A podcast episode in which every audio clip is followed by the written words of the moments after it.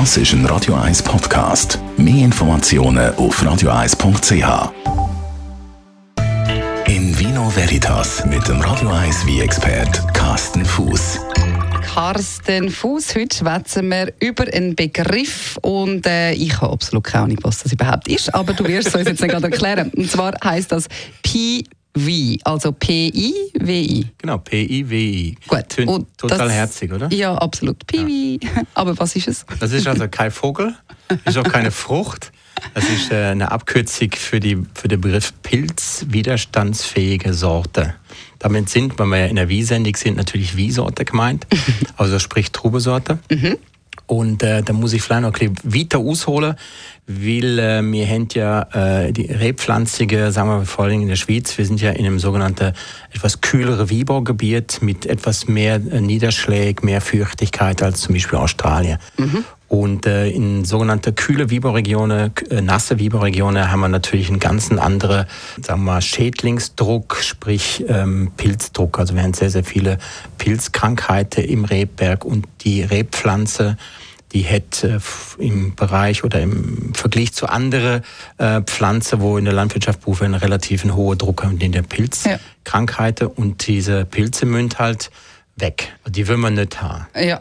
Und was gibt es dann für Möglichkeiten, also pilzwiderstandsfähige Sorten? Das heißt, das ist eine Sorte, die weniger befallen wird. Und was ist dann mit den anderen? Also kann man die aber auch spritzen? Also gibt es da so Mittel dagegen oder wie macht man das? Genau, bis jetzt hat man es einfach so gemacht, man hat einfach die, die Trubesorten, wo man hat, die hat man eigentlich mit Fungizide behandelt.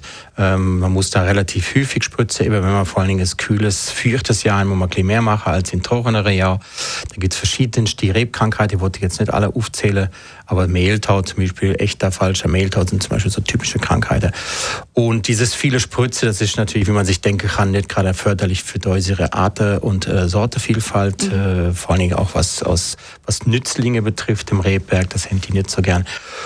Und ja, und dann hat man irgendwann mal denkt, ja, man könnte das ja reduzieren mit dem, äh, mit den, äh, äh, sagen wir mal, Spritzmittel. Ja. Dann ist natürlich die Biolandwirtschaft ist dann hoch, dann ist dann Demeter aufhoch und immer mehr Winzer, denen ist das aber alles zu aufwendig und da hat man vor ein paar Jahrzehnten schon angefangen, neue Sorte äh, zu, ähm, zu züchten, wo eben dieser Pilzdruck nicht zu spüren. Das heißt, man muss die äh, dementsprechend weniger spritzen und weniger Aufwand im Rebberg. Aber Problem ist, wir müssen erstmal Sorte züchten, wo über diese Widerstandsfähigkeit hat. Also gibt es dann schon viele sonnige Traubensorten, die jetzt eben äh, die Widerstandskraft gegen Pilzbefall haben? Es gibt inzwischen schon recht viel. Es sind auch einige schon in der Schweiz im Einsatz und viele von denen sogenannten Piwi-Sorte werden sogar in der Schweiz züchtet.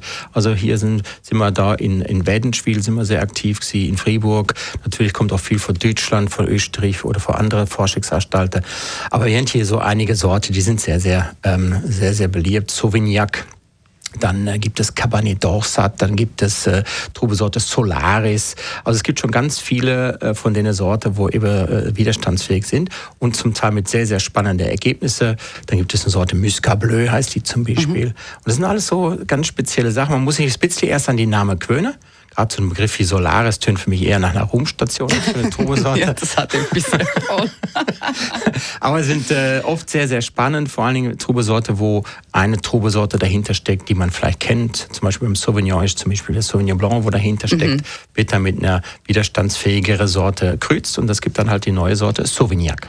sind dann Weine, die aus sonnigen Traubensorten gemacht sind, weniger zahlreich vorhanden oder allenfalls auch teurer, weil die vielleicht dann gleich weniger Ertrag geben oder gibt es da gar keinen Unterschied? Nein, gibt es eigentlich wenig Unterschied. Äh, Wie gesagt, man muss sich ein bisschen an die neue Arome gewöhnen, weil es schmeckt dann halt nicht gleich wie ein Sauvignon Blanc. Schmeckt ein bisschen anders und man muss sich noch an die Namen gewöhnen und viele Winzer sind halt noch nicht drauf gestiegen. Also wir haben immer noch, die meisten Winzer tun immer noch klassische, traditionelle Trubesorte wie Chardonnay oder wie Müller-Thurgauer Abpflanze und nicht diese neue Sorte. Obwohl das sicherlich Sinn macht.